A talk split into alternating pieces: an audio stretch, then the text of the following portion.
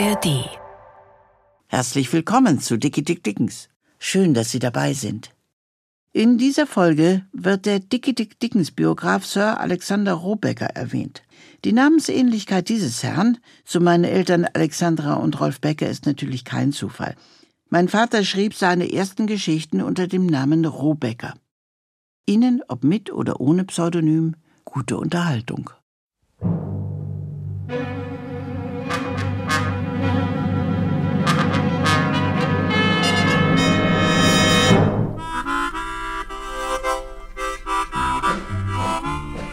Wir erzählen Ihnen die Geschichte von Dickie Dick Dickens, dem spitzesten aller Spitzbuben unserer Tage. Dickie Dick Dickens, dem schwersten aller Schwerenöter, dem leichtesten aller Leichtfüße.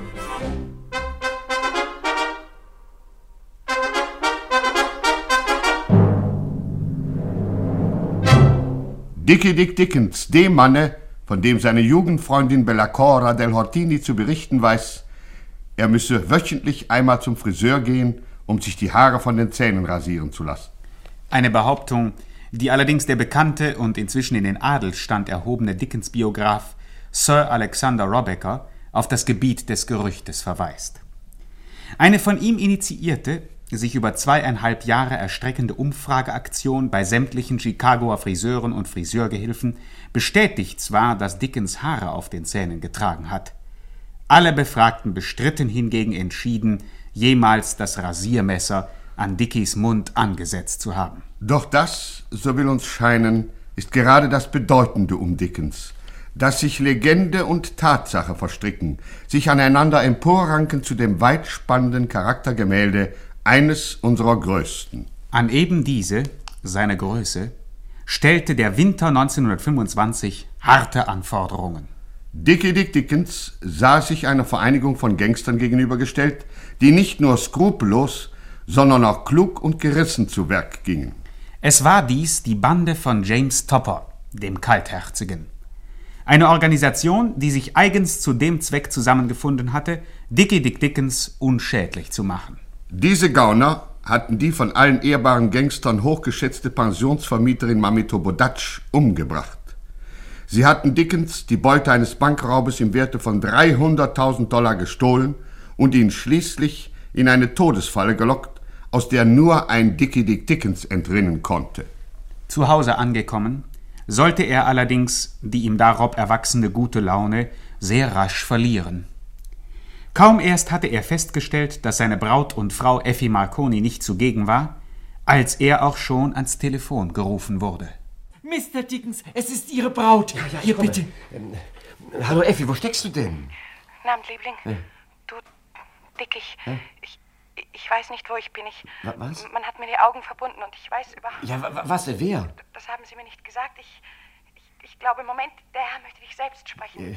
Hallo, Mr. Dickens. Äh, ja, ja, wer ist denn da? Mein Name ist Topper. Hören Sie, Dickens, Sie stören mich. Mir passt es nicht, dass Sie in Chicago sind. Na, erlauben Sie mal. Leider sind Sie immer noch am Leben. Ich hätte das gern verhindert. Äh, Aber was nicht ist, kann ja noch werden. Trotzdem mache ich Ihnen einen Vorschlag zur Güte. Ja, wieso denn? Sie verlassen binnen 48 Stunden den amerikanischen Boden. Dann haben Sie die Chance, Ihre Braut lebendig wiederzusehen. Ich hoffe, Sie haben mich verstanden. Ich rufe morgen um dieselbe Zeit noch einmal an. Wiederhören. Dieses war ein Ultimatum, das Dickie Dick Dickens durchaus nicht willkommen war. Denn entgegen allen anderslautenden Behauptungen Die nur den Charakter böswilliger Verleumdungen haben können. steht eine Tatsache unverrückbar fest.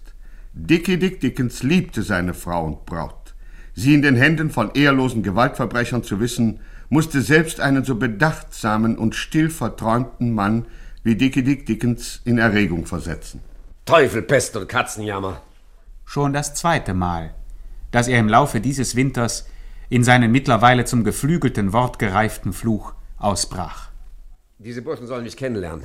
Und wenn es Effi nur ein einziges Haar krümmt, dann brate ich sie eigenhändig im Backofen meiner Großmutter. Gangsterfrikadellen à la Tatar. red kein Unsinn, Bonko. Äh, Verzeihung, Verzeihung. Hab's nicht so gemeint. Würde sicherlich auch gar nicht Ich, schmecken. Kinder, nun hört mit dem Gerede auf. Es muss doch eine Möglichkeit geben, diese Halunken zu fassen. Ja, schwierig. Wir wissen ja nicht einmal, wer Sie sind. Ja, der, der, der Mann nannte sich Topper. Äh, Was ist schon ein Name? Tja. Und wir haben keinen Schimmer, wo sie sich jetzt aufhalten. Wo sie Effi versteckt haben. Aber der Kerl will in 24 Stunden noch einmal anrufen. Das ist die einzige Gelegenheit, wo wir ihn festnageln können. Ja, wenn wir nun die Post beauftragen, unser Telefon zu Ja, überwachen. dann würden wir herauskriegen, von welchem Apparat er anruft. Und kämen vom Regen in die Traufe. Ich möchte die Post nicht auf mein Telefon aufmerksam machen. Das ist richtig. Dann haben wir am nächsten Tag die Polizei im Haus. Ja, was schiert dich der nächste Tag, mein Jungchen? Wenn Topper anruft, haben wir sowieso nur noch 24 Stunden Zeit. Aber, aber, aber wartet mal, ey.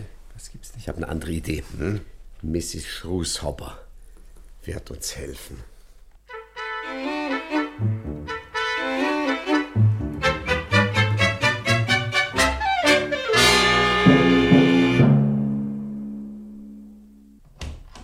Oh, Mr. Dickens, guten Tag. welche Überraschung. so. Treten Sie näher. Danke, danke.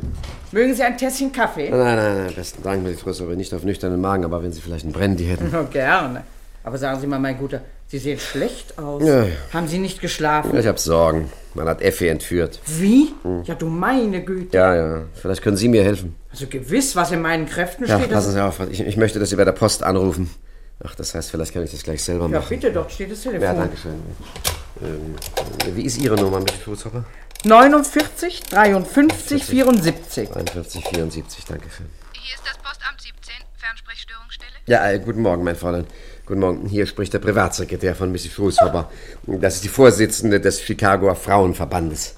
Ja, bitte? Ja, äh, Mrs. Schrueshopper wird in letzter Zeit dauernd von anonymen Telefonaten belästigt. Jede Nacht gegen 12 Uhr ruft dieser Störenfried an. Aller Voraussicht nach wird er sich auch heute Abend wieder melden. Mrs. Schrueshopper wäre Ihnen sehr dankbar, wenn Sie Ihre Leitung heute Nacht überwachen könnten. Oh ja, das wird sich machen lassen. Bitte, welche Nummer hat äh, Mrs. Schrueshopper? Ja, 49 53 74. 49 53 Ja. 74. 74. Dankeschön. Genügt es, wenn wir die Leitung ab 23 Uhr überwachen? Ja, ja, ja, das genügt. Nach jedem Telefonat wird unsere Überprüfungsstelle dann Mrs. Schrueshopper Ja. verständigen, von welcher Rufnummer der Teilnehmer angerufen hat. Ah, das ist sehr nett, sehr liebenswürdig. Vielen Dank, äh, mein Fräulein. Auf Wiederhören. Was machen Sie denn da, Mr. Dickens? Ich habe doch nie solche Anrufe bekommen. Und was soll ich tun, wenn heute Nacht... Ja, keine, keine Bange. Ich werde bei Ihnen sein.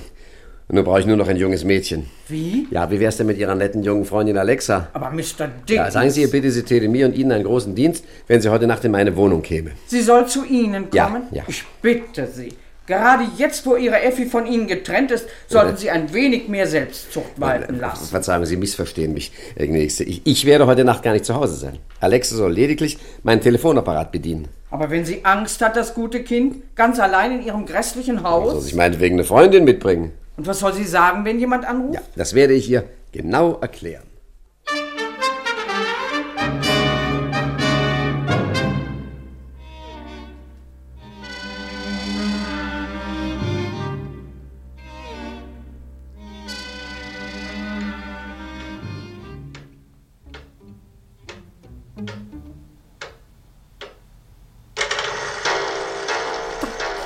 Zwölf Uhr. Mitternacht. Oh, Alexa, Kindchen, jetzt ist es gleich soweit. Jeden Augenblick kann, kann er jetzt anrufen. Ja, hast du gar keine Angst? Nein, Mrs. Morley, warum denn? Ja, freilich darfst du ja auch nicht, mein Kind. Ja, man würde das ja äh, deiner Stimme anmerken. Nein, nein, immer ruhig, Blut ganz ruhig. Nur nicht ängstlich werden. Ah! Da ist es. Lieber Himmel, da ist es. Mrs. Morley, bitte seien Sie jetzt ja, still. Ich bin ja ganz mucksmäuschen. Also nicht jetzt. Ja, bitte? Ja? Hallo, ich rufe Sie an im Auftrag von James Topper. Hier ist der Fernsprechauftragsdienst. Welche Nummer haben Sie gewählt, bitte? 40 78 75. Einen Moment, bitte. Ja, der Apparat ist zurzeit nicht besetzt. Darf ich dem Teilnehmer etwas ausrichten? Nein, nein, gucken Sie mal, ich müsste ihn schon selber sprechen. Für dringende Fälle hat er uns eine Nummer aufgegeben, unter der er heute Nacht zu erreichen ist. Ja, und wie heißt bitte diese Nummer? 49 53 74.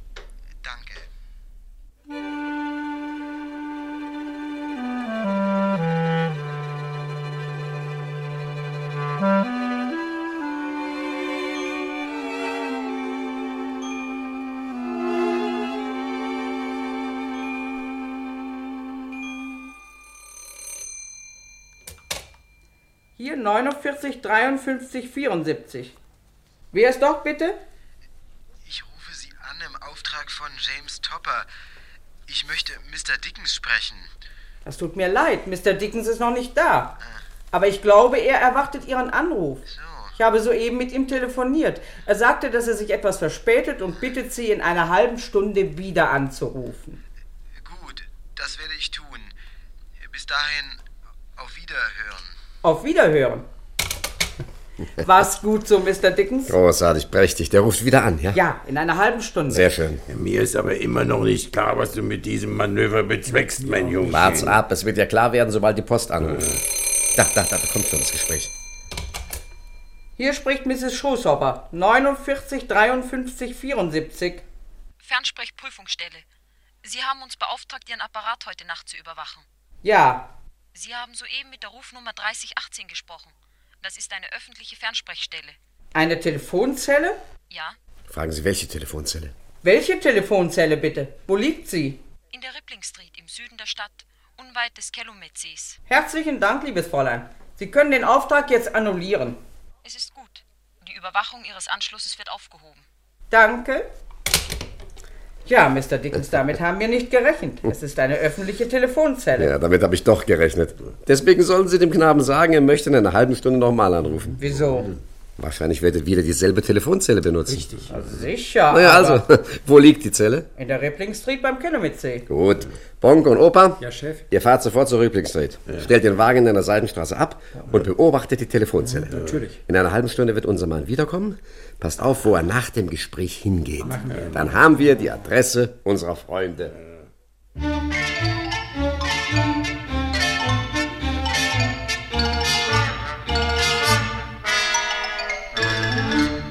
Opa Kreckel und Bonko taten, wie ihnen geheißen. In weniger als 20 Minuten waren sie in der Rippling Street, einer kleinen, schmutzigen Gasse. In einem Stadtteil, der Ihnen, meine Damen und Herren, sollten Sie jemals Chicago besuchen, bestimmt nicht bei einer Stadtrundfahrt gezeigt werden wird. Ich frage mich, Bonko, warum die Leute in solchen Häusern vegetieren. das stimmt. Pfui Teufel. Da sollen sie doch gleich ins Gefängnis gehen, da Mhm. haben sie mehr Komfort. Ja, ganz zu schweigen von unseren Zuchthäusern. Die sollen ja immer besser werden. Ja, es ist ein beruhigendes Gefühl zu wissen, dass für unser Alter gesorgt Oh ist. ja, das stimmt. Äh, wie viel Uhr ist es, Bonko? Gleich halb eins. Und schau doch nur, Opa. Der Mond kommt durch. Oh, das ist ein gutes Zeichen. Ja. Wenn der Mond scheint kurz nach Mitternacht, ist die Hälfte deiner Arbeit schon vollbracht. Quatsch. Kein Quatsch, Opa. Du, ich sage dir. Da kommt jemand. Das wird er sein. Los, Bonko, du Ja. holst unseren Wagen her. Ich beobachte so lange den Mann. Ja, ja, er ist es. Er geht in die Telefonzelle.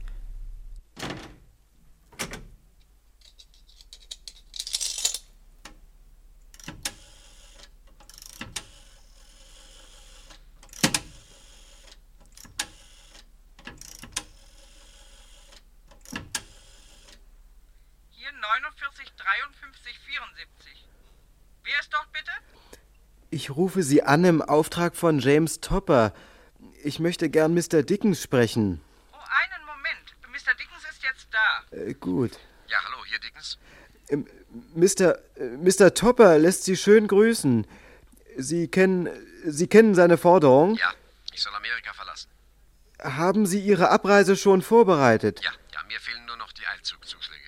Äh, äh, kennen Sie das alte Stammlokal von Jim Cooper, die Shotgun Barrel Hall? Ja, kenne ich. Sehr schön.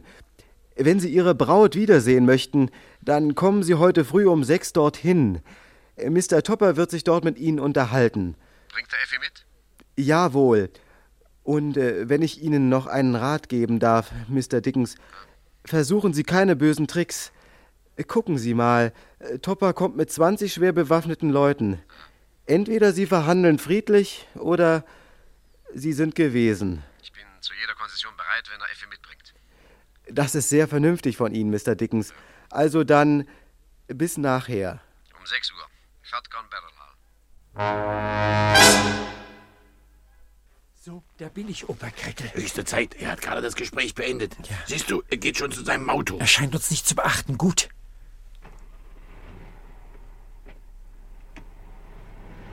Ah, er wendet. Na los, los, zum Auto, wir müssen nach. Schnell.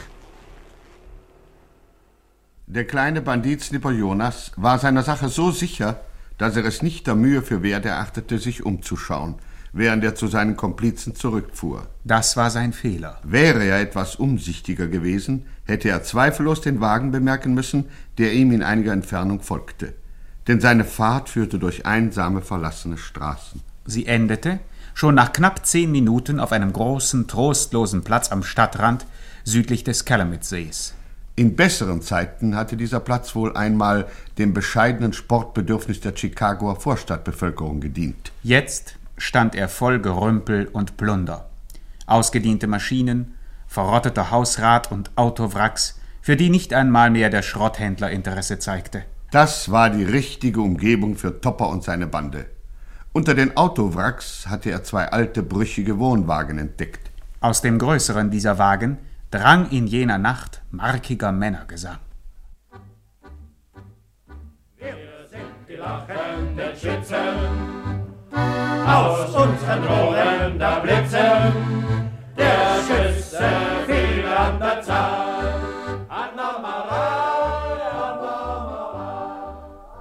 Siehst du, er geht zu einem der Wohnwagen. Komm. Aber Opa, du, du willst doch nicht etwa noch weiter heran. Doch. Vielleicht können wir etwas von ihrer Unterhaltung verstehen. Aber die Männer. Aber wo man singt, da lass dich ruhig nieder. Böse Menschen haben keine Lieder. Quatsch. Kein Quatsch. Doch Quatsch. In der Nacht sind alle braven Männer stumm. Wer laut brüllt, der dreht dir auch den Hals herum. Ja, komm endlich und zeter nicht. Solange die noch so einen Krach schlagen, können sie nicht hören, wenn wir uns anschleichen. Die lachenden Schützen,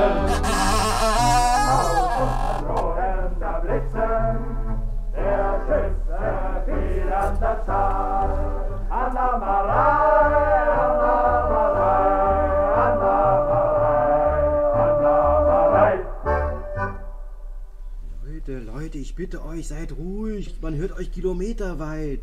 Das ist der Kerl, der telefoniert hat. Ich sage ja auch immer, ihr sollt endlich mit dem Radau aufhören. Das zermürbt ja die beste Kondition. Stimmt's, Williams? Stimmt, Papa ist zermürbt. Dieser Topper ist also auch da drin. Wir hätten uns die Sprengladung von der Feuerwehr ausborgen sollen. Jetzt unter den Wagen und hui. Na, Snipper Jonas, nun erzähle. Hast du Dickens erwischt? Ja, er kommt heute früh um sechs in die Shotgun Barrel Hall.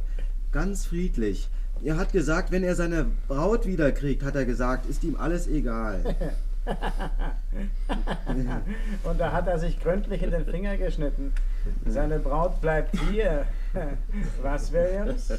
Klar, die bleibt hier. Hast du das gehört? So eine Gemeinheit. Das siehst du, so weit sind wir schon, dass ein Wort unter Gangstern nichts mehr gilt. Ja, aber gucke mal, wird die Braut nicht versuchen auszubüchsen? Es bleiben ständig zwei Mann Bewachung bei ihr. Wie geht's ihr überhaupt, Williams? Ich war eben erst drüben in ihrem Wagen. Sie schläft, das gute Kind. Und die wacht auch vor heute Mittag nicht auf. Hab ihr ein Schlafmittel Gut gegeben. so. Ich hoffe nur, die beiden Leute, die sie bewachen, schlafen nicht. Die spielen 17 und 4. Das hält sie wach. Du, das muss der Wagen dort drüben sein. Siehst du, da brennt noch Licht. Ja, ich sehe. Vielleicht sollten wir gleich mal versuchen. Psst, sei mal ruhig. Hast du auch aufgepasst, dass dich niemand beobachtet hat, Snipper Jonas? Tja, gucke mal, ich, also, nee, also, also ich glaube, wieso denn? Wie kann der Mensch nur so dämlich sein? Ist dir jemand nachgefahren, als du zurückgekommen bist? Wie? Ob dir jemand gefolgt ist? Nein, ich glaube, ne, warum auch? Jetzt wird's brenzlig, Opa Krecke. Nichts wie Los. Du bist ein alter Eselsnipper, Jonas. Los, Leute, seht mal draußen nach, ob sich da jemand herumdrückt. Jawohl, Chef. Der Chef ist mal wieder übernervös. Kannst du was sehen? Ach, wo? Ich sag's ja. Er wird von Tag zu Tag vogeliger. Du, Junge, schau doch mal. Hä? Da drüben. Hä? Da bewegt sich was. Ach, halt die Luft an. Na komm, gehen wir wieder rein. Oh, hier draußen ist mir zu kalt.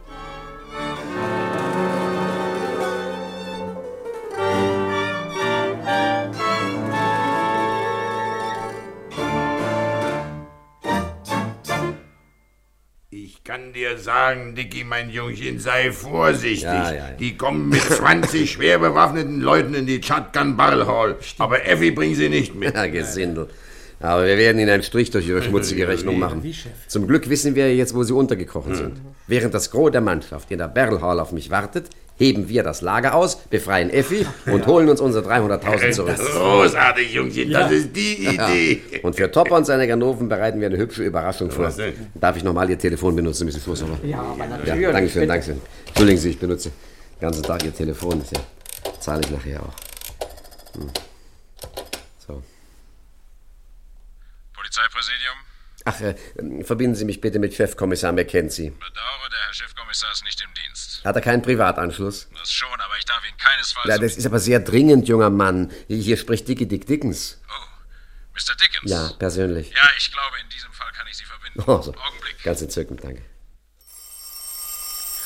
Ach, ach, zum Teufel. Ja.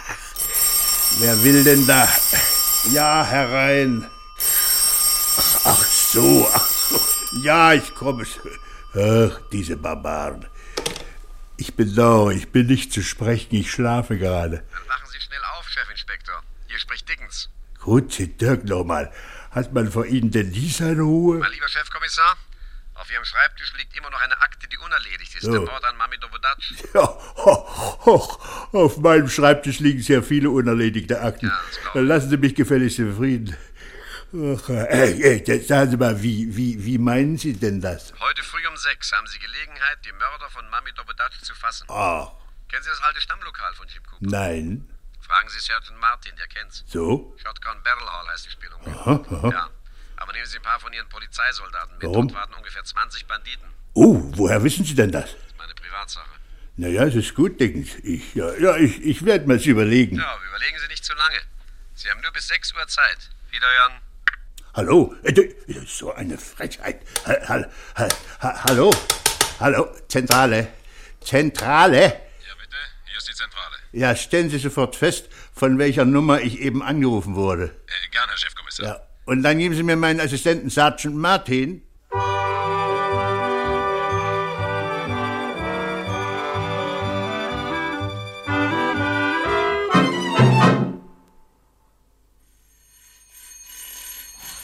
Meine Güte, wer wird denn hier so ungebärdig klingeln? Noch dazu in der Herrgottsfrühe. Guten Morgen! Guten Morgen. Sie sind's, Herr Chefkommissar. Ja, ja. Kommen Sie doch bitte rein. Ja, wo ist er? Wie bitte? Wo wer ist? Meine liebe Mrs. Ruschauer, bitte stellen Sie sich nicht dumm. Ich meine Dickie Dick Dickens. Wo ist er? Dickie Dick Dick. Ach, Martin, was ist bloß in die Leute gefahren, dass sie alle so schwerfällig sind? Wir wissen positiv, dass er bei Ihnen war, Mrs. Schoßhopper, denn er hat von Ihrem Telefon den Chefkommissar angerufen. So? Ja? Ja? Nun gut, er war hier, ich geb's zu. Aha. Aber er ist wieder fortgegangen. Äh. Ja, es ist jetzt äh, Viertel nach sechs. 6.13 Uhr. Sie kommen genau 20 Minuten zu spät. Kurz vor sechs ist er gefahren. Zum Teufel. Wohin? Das weiß ich leider nicht. Mrs. Schrushopper, Sie sind doch ein gutes, altes Mädchen, das Ihren Diggi recht lieb hat, ja? ja, nun geben Sie mal Acht. Wenn Sie jetzt nicht mit der Polizei zusammenarbeiten, geht es Ihren Dicky an den Kragen. Ja. Könnte mir nicht denken, wieso. Ja, das will ich Ihnen erklären. Er hat mich vorhin angerufen, hat mir gesagt, dass ich heute früh um sechs die Mörder von Mami Topodatsch in der Shotgun Barrel Hall treffen könnte. Ja, ja, ich weiß. Ja, aber was jetzt kommt, das wissen Sie nicht.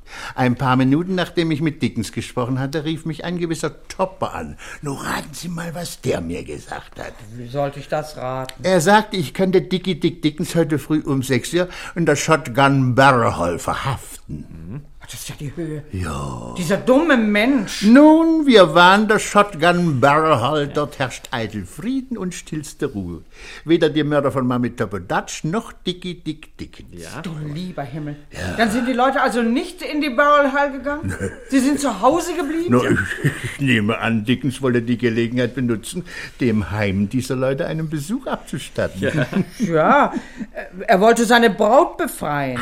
Er rechnet damit, dass diese Menschen nur zwei Mann zu ihrer Bewachung zurückgelassen haben. Zwei Mann. Stattdessen sind sie alle dort. Mehr als 20 schwer bewaffnete Burschen. Na, na, das wird einen Empfang für Dickens geben. Ja, aber jetzt haben wir die Chance, sowohl Dickens als auch die Mörder von Mami Topodatsch zu erwischen, Herr Chefkommissar. Ja, ja, na, hoffentlich haben wir das Glück, dass wenigstens diese oder jener von den Leuten noch am Leben ist, wenn wir hinkommen. Ja, sofort hin, Herr Chefkommissar. Ach, Sie wissen ja gar nicht, wo das ist. Äh, wo ist das, Mrs. Schrushopper? So viel ich richtig gehört habe, ist es ein großer Schrottplatz oder sowas. Ja, ähnliches. Schrottplatz. Äh, Südlich vom Kellemetsee.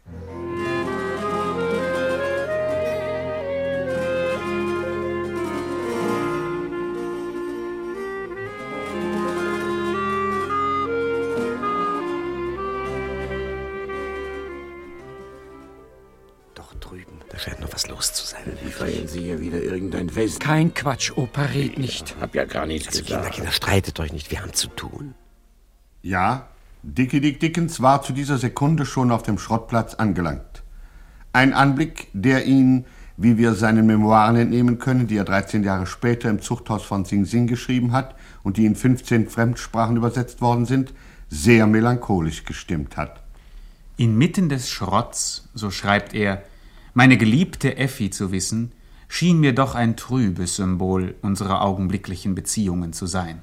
Wie wir von dem bekannten Dickens-Biografen Sir Alexander Robecker wissen, liebte Dickens Symbole. Eine Eigenschaft, die er mit Picasso teilte, den Dickens allerdings nicht gekannt hat. Doch hören wir weiter, wie es ihm in der Höhle des Löwen erging. Äh, wo stehen die Wagen von den Ganoven? Geradeaus dick hinter dem alten Bagger. Ah, ja, ja, ja. In diesem Wagen dort haben sie Effi untergebracht. In welchem? In dem kleinen, rechts. Brennt doch noch Licht, siehst du. Wahrscheinlich spielen die beiden Bewacher immer noch 17 und 4. Ja, das Spiel werden wir ihnen versalzen. Und der große Wagen weiter links. Der, in dem kein Licht brennt. Ja, ja, ich sehe, ja. Das ist das Hauptquartier der Hm, Bande. ja, ist gut, ist gut. Es ist jetzt 20 nach 6. Vermutlich sind sie schon alle verhaftet.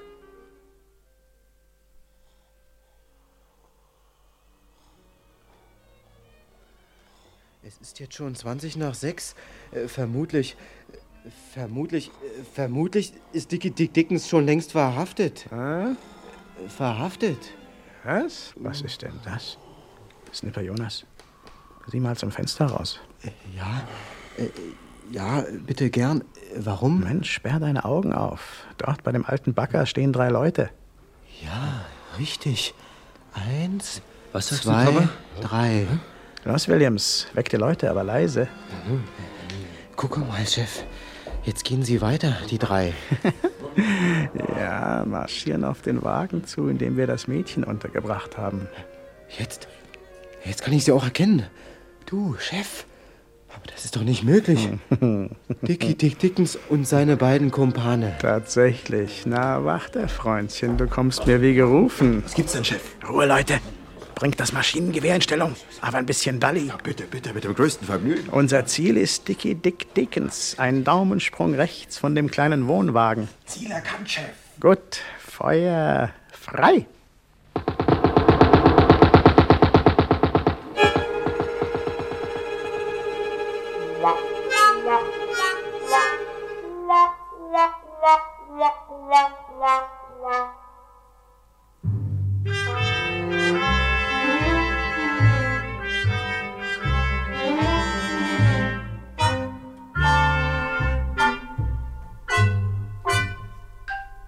Die Kugeln stoben aus dem Lauf des Maschinengewehrs, strebten ihrem Ziele zu. Und das Ziel war Dickie Dick Dickens.